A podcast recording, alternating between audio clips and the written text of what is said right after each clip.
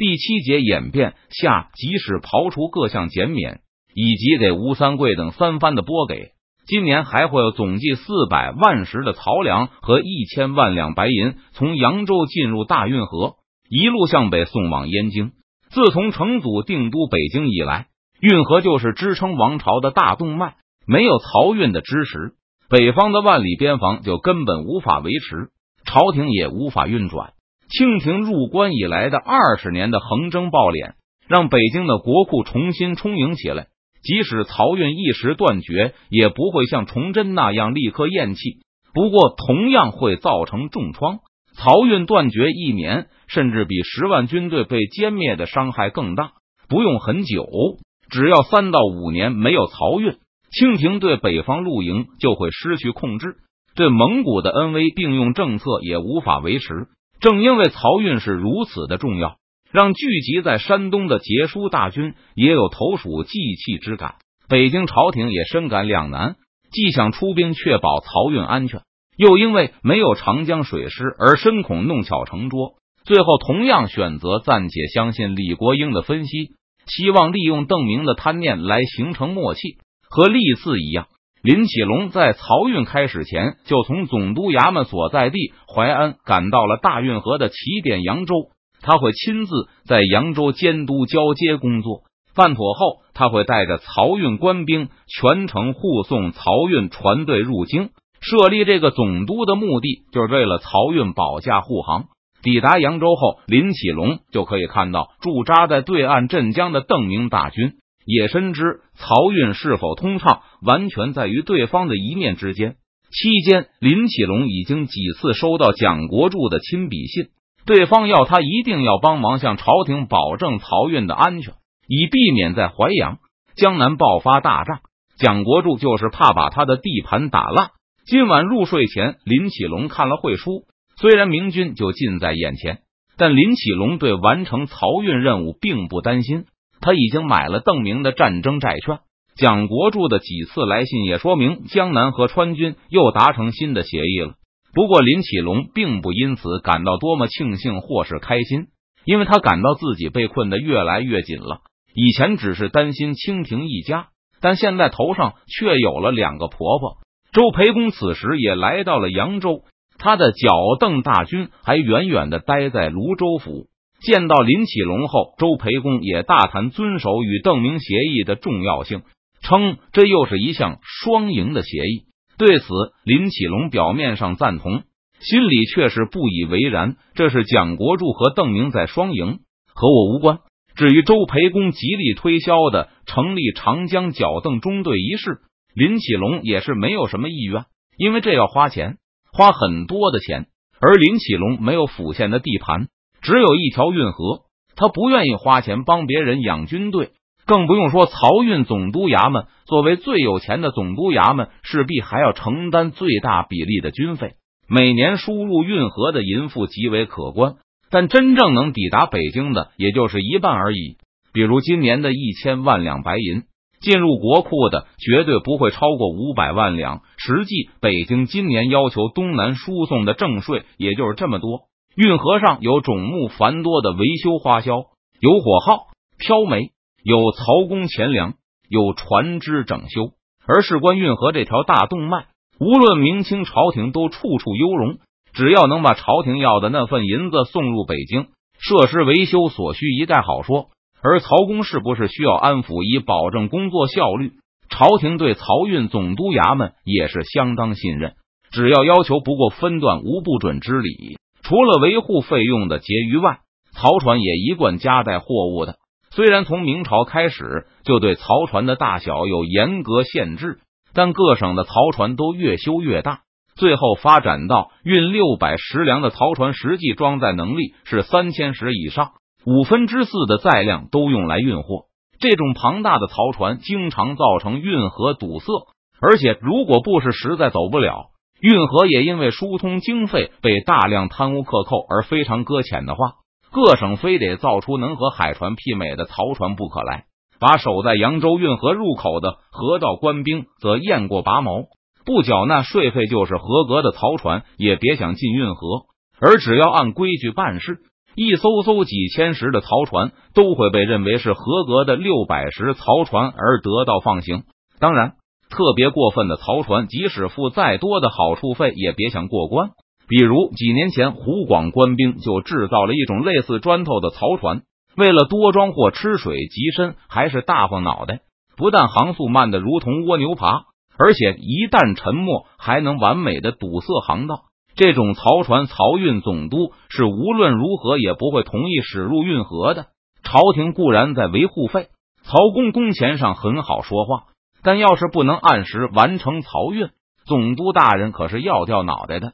各种收入加起来，不算下面官兵和各级衙门勒索到的财物，漕运总督衙门自己就可以拿到白银三百万两以上，而漕运总督自己能分得五分之一到十分之一。即使刨除了给京师里达官显贵的孝敬，林启龙也是大清列位总督中当之无愧的年薪第一，甚至超过后几位收入的总和。有钱，但是没地盘，没兵。事关林启龙性命的漕运也被捏在邓明的手里，结果就是林启龙不得不认购了四百万两白银的大明战争债券，其中二百万是惩罚性的，因为林启龙违反了邓明上次与他签署的崇明商税协议。这二百万两白银，邓明同意给林启龙两个月的时间去筹措如何填上这个大窟窿，让林启龙愁白了头。为了度过眼前难关。保住漕运和性命，他不但把换囊所击都变成了大明战争债券，而且还挪用了漕运总督的公款。其中不但有明年的河道维修经费，还有衙门官员胥吏的分红。这次漕运填不平这么大的一个窟窿，更不用说后面还有二百万。要是康亲王南征导致漕运断绝，那就不是我的责任了。林启龙喃喃自语道。不过，凭他一个手里没多少军队、没地盘的总督，也挑不起和邓明的战争来。而他又不敢在奏章里不按蒋国柱的意思写，那样就会把蒋国柱和邓明的仇恨全都吸引到他自己身上。要是康亲王和保国公厮杀一阵，打个两败俱伤就好了。如果真爆发了战争，对蒋国柱、张朝来说会很麻烦，因为中央军和明军都在两江的地盘上打起来了。他们若是严守中立，势必让朝廷震怒。可如果参战，又会惹恼四川，更不用指望邓明还钱了。不过林启龙没有类似的担忧，因为林启龙没地盘，河道官兵的武力也不足以承担镇压曹公反抗以外的任务。扬州、淮安有战斗的守卫部队，也都是两江的露营。真打起来，即使是无知如康亲王的统帅。就是征召附近的宪兵，也不会要求只会设卡收税的河道官兵加入决战。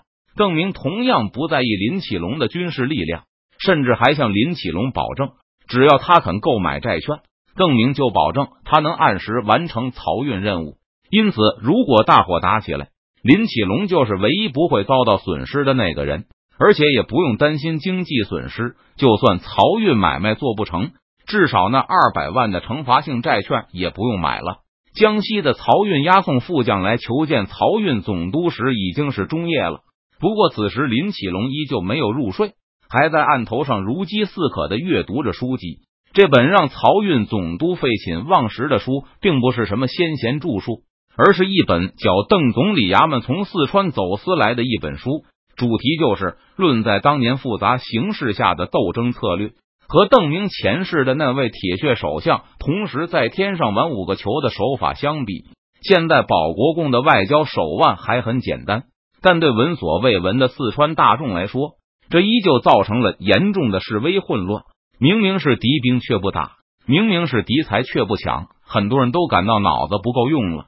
因此，当这种尝试解释帝国策略的书籍出来后，书院的教授都竞相购买。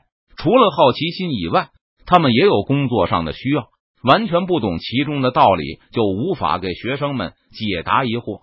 而拿在林启龙手里的这本书，是一位名叫叶天明的商贾写的，也是四川各本尝试解读邓明行为的书中最受欢迎、流传最广的一本。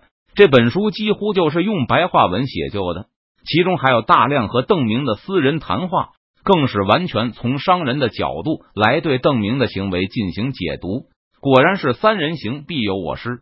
这本书林启龙已经读过好几遍了。一开始对叶天明商贾身份的那种鄙视，也早被抛到九霄云外。对于眼前的复杂局面，林启龙和四川的童秀才一样，有茫然失措之感。以前的斗争哲学很简单，只要听从朝廷的命令，去咬所有不打大清旗号的贼人就行了。但现在完全就是大乱斗，有时需要和朝廷斗，有时要和贼人斗，还有时要和那些背叛朝廷的二五仔斗。一些时候需要联合贼人斗朝廷，一些时候要联合其他二五仔斗贼人。看起来有时也有联合朝廷和二五仔斗贼人的可能，而且斗争形式也是多种多样，不仅有军事斗争，还有谈判斗争。以前军事斗争就是为了消灭敌人，谈判斗争即使劝降，但现在不但目的多样化了，而且军事和谈判还互相渗透。现在谈判中和军事一样，会有佯攻和主攻。又是甚至军事进攻和谈判要求互为佯攻和主攻，以往积累的官场经验已经完全不够用了。而林启龙从叶天明的这本书中汲取了不少营养，比如作者在解读邓明对江南策略时，还形象的用吃鸡来打大方。鸡很好吃，也能滋补身体，但不能一口气四五只的吃，不然会撑死的。而鸡肉虽然不能多吃。但鸡汤多喝一点没什么事。作者把邓明一次次的东征比喻成炖了一锅又一锅的鸡汤，并进行了高度赞扬。喝汤同样有滋补效果，还不用担心被活活撑死，可谓两全其美。这本书的扉页上还有邓明给的友情推荐，因为涉及到很多私下谈话，所以叶天明在出版前交给邓明过目。邓明还给他的时候，就附赠了这句推荐语。没有永远的敌人，只有永远的利益。林启龙轻声念着这句话，不知为什么，这句话深深的打动了他。就在林启龙恋恋不舍的合上书，打算去就寝的时候，卫兵在门外报告：“总督大人，江西的曹船出了点事，好像是被明军劫了。”什么？林启龙大叫一声，颤抖着问道：“是川军还是奎东贼？尚不清楚，让他进来。”一听漕运出事了，林启龙哪里还敢耽搁，立刻就让卫兵领人。不过心里也有些疑惑，有协议漕运还会出事？这是邓提督和蒋国柱、张昭谈崩了吗？是不是我有机会不用买剩下的二百万两债券了？在江西刘吉几个时辰前下定决心去向游击请罪，并尝试拖长官下水时。完全想不到，对这件事会在一夜之间演变到何等田地。